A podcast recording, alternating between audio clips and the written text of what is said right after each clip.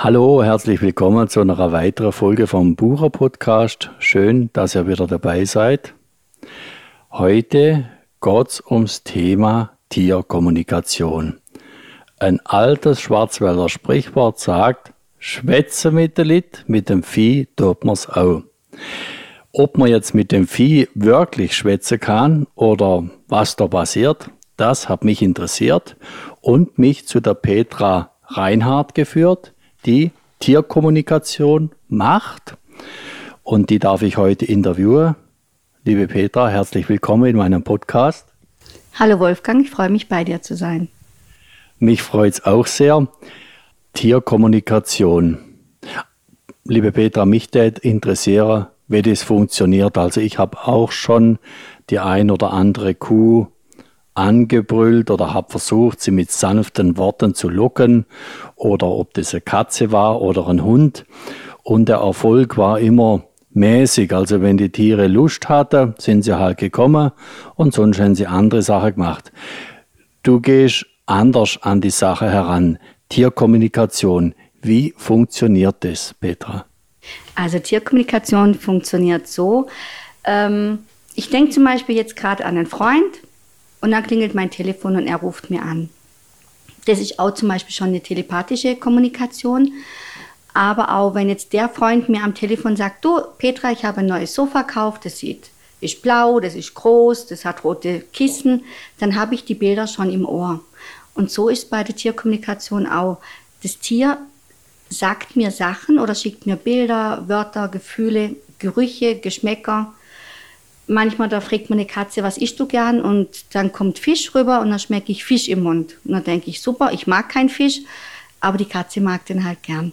Und so funktioniert eigentlich die Tierkommunikation. Und die Aborigines zum Beispiel, die gehen so noch jagen. Also gerade, ich sag mal, die Urvölker, die können das alle noch und wir haben es halt einfach verlernt. Das heißt, Tierkommunikation bedeutet offen sein für Bilder, für Wahrnehmungen Ganz genau, für Bilder, für Wahrnehmungen, auch für Gefühle, die einfach so in die Kopfgeschosse kommen oder wenn einem auf einmal kalt wird oder einfach dieses Gefühl, was man dann bekommt. Ich sage jetzt einmal, du hast ja nicht nur ein Tier, sondern wenn man sich jetzt irgendwo aufhält, da gibt es ja Vögel, da gibt es andere Haustiere. Woher weißt du genau, um welches Tier es hier geht, welches Tier gerade mit dir spricht? Also wenn ich jetzt mit einem Tier von einem Kunden spreche, dann habe ich ein Bild von diesem Tier und das Bild ist im Prinzip die Telefonnummer, damit ich das richtige Tier anwähle, das richtige Tier anrufe im Prinzip. Und wenn ich jetzt ein Tier habe, was vor mir steht, dann weiß ich ja auch, mit wem ich spreche. Das ist wie wenn mir jemand gegenübersteht, weiß ich auch, mit wem ich spreche. Und beim Tier habe ich das halt mit dem Bild oder wenn es direkt vor einem ist. Und wenn mehrere Tiere da sind, dann rede ich nur mit einem und sage zu dem anderen, nee, du musst jetzt warten, jetzt rede ich mit dem. Und mit dem kommen die Tiere klar oder wollen sie auch mal zwischen reinplappern, wie man das bei den Menschen so oft sieht und mitbekommt, dass jeder der Wichtigste ist und auch was zu sagen hat? Gibt es das bei den Tieren auch?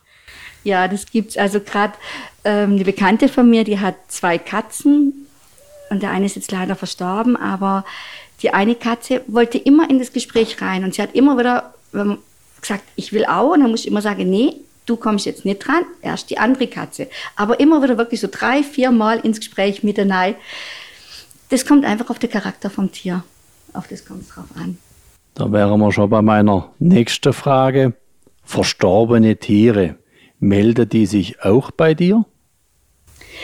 Die verstorbenen Tiere, melden sich nicht bei mir, sondern die Besitzer oder die Tierhalter melden sich, weil sie oft noch ein Gefühl haben, dass sie was falsch gemacht haben, dass sie vielleicht was versäumt haben und sie möchten wissen, wie das Tier darüber denkt. Und dann rede ich auch mit dem verstorbenen Tier und für die ist es ganz anders, weil die, die sind ruhig, die haben eine ganz andere Wahrnehmung, die verstorbenen Tiere. Für die sind diese Sachen nicht mehr wichtig. Aber man kann den Tierhaltern unheimlich helfen und ihnen auch viel Sicherheit wieder zurückgeben und auch in der Trauer helfen. Das ist das Schöne dran. Also ist das eine tröstliche Begegnung, wo über den Todesschmerz äh, ein Stück weit hinweg hilft. Das ist tröstlich. Wie hätte sich denn die Bereitschaft, mit Tieren zu kommunizieren, die letzten Jahre entwickelt? Merkst du da eine Veränderung? Also ich habe ja auch einen größeren Bekanntenkreis und da wird es zum Teil recht kritisch angesehen, ob das überhaupt möglich ist, ob das funktioniert. Aber dann gibt es auch einige Menschen, die sehr offen sind für die Methode. Wie hat sich das entwickelt? Was hast du da für eine Wahrnehmung? Also meine Wahrnehmung, dass die Menschen offener werden. Also ich bin dankbar, dass in meinem Bekanntenkreis alle offen dafür sind. Aber ähm, noch nicht alle. Also es gibt schon viele, die sagen, naja, das ist Humbug, das ist Quatsch. Aber die Menschen werden offener. Sie sind bereitwilliger zuzuhören und auch zu sehen, dass man Mensch und Tieren helfen kann. Es geht nicht immer nur ums Tier. Natürlich ist es, wenn ich mit dem Tier rede, helfe ich dem Tier, aber auch dem Mensch. Weil es ist immer eine Verbindung zwischen beiden. Und darum ist es für beide gut, wenn man das kann. Gibt es eine universelle Aussage der Tiere, was sie uns Menschen als Herzensangelegenheit mitteilen möchten? Gibt es da was in die Richtung? Also ganz viele Tiere, also auch Wildtiere, ähm, sagen, dass wir auf unsere Natur achten sollen, auf die Tiere achten sollen und dass sie viel von unseren Fehlern ausgleichen müssen. Und dass sie dankbar sind für einfach für das Leben, was sie bei uns haben, die Haustiere, aber dass man einfach mehr sich selbst, nicht aber als Egoist, sondern sich selber Gutes tun und den anderen Gutes tun. Also wenn ich mir was Gutes tue, wirkt sich das aus auf andere, auf das Umfeld und insofern auch auf die Tiere. Und den äh, Scheiß, sage ich jetzt mal ganz profan, wo mir anrichte, gleiche die Tiere ein Stück weit für uns aus? Ja, auf jeden Fall. Die Tiere und die Natur, die Pflanzen, die tun das ein bisschen ausgleichen. Die heilen ein Stück weit den Planeten. Als Bur, also mein Podcast nennt sich ja Burer Podcast, habe ich natürlich die brennende Frage, kann ich auch mit den Nutztieren, also mit Kier, mit Sei, mit Pferd kommunizieren? Oder hätte sowieso keinen Wert, der wäre ja eh irgendwann gegessen oder sind halt da zum Milchgeber und zum Fleisch produzieren. Welchen Umgang empfiehlst du da? Kann man als Landwirt mit seinen Tieren kommunizieren über das komm Weidli, komm Weidli oder macht ihr vom Acker du blöde darüber hinausgehend? Auf jeden Fall. Ich denke, wenn, ähm, wenn eine Kuh oder ein Schwein irgendwie ein gesundheitliches Problem hat, kann man das gut ähm, bearbeiten durch die Kommunik Tierkommunikation. Vielleicht auch auf den Sterbeprozess vorbereiten. Da kommt es vielleicht auch darauf an, wie der Bauer das handhabt. Ich kenne mich da jetzt zu wenig aus, aber man tut ja dem Tier was Gutes. Als Tierkommunikatorin, kann man da noch Fleisch essen? Wenig. Wenig und du weißt, wo es herkommt. Du achtest darauf, wie der Erzeuger, der Landwirt mit dem Tier umgegangen ist. Warum? Du könntest ja sagen, ja, der Preis ist entscheidend. Nee, der Preis ist aber nicht entscheidend, weil wenn ich jetzt, ich sage mal, ein Stück Fleisch esse von einem Tier, das nicht gut behandelt wurde, geht es mir schlecht. Das fühle ich. Und dann, ich kann das, ich muss wirklich, ich kann das nicht essen. Und wenn ich, ich esse eh nicht viel Fleisch und dann sage ich, das Stückchen Fleisch, was ich esse, möchte ich dann bitte von einer glücklichen Kuh. Das interessiert mich jetzt näher. Also du hast eine körperliche Wahrnehmung, wenn du, wenn du ein Stück Fleisch vor dir hast, vom Tier, das schlecht behandelt wurde, das spürst du noch in dem Stück Fleisch? Ja, ich, es schmeckt nicht. Es, es schmeckt komisch für mich und ich merke, dass es nicht gut war. Das ist ja spannend.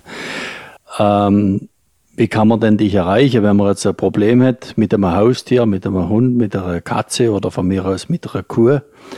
Wie erreicht man dich? Wo kann man dich erleben? Wie bist du erreichbar, liebe Petra?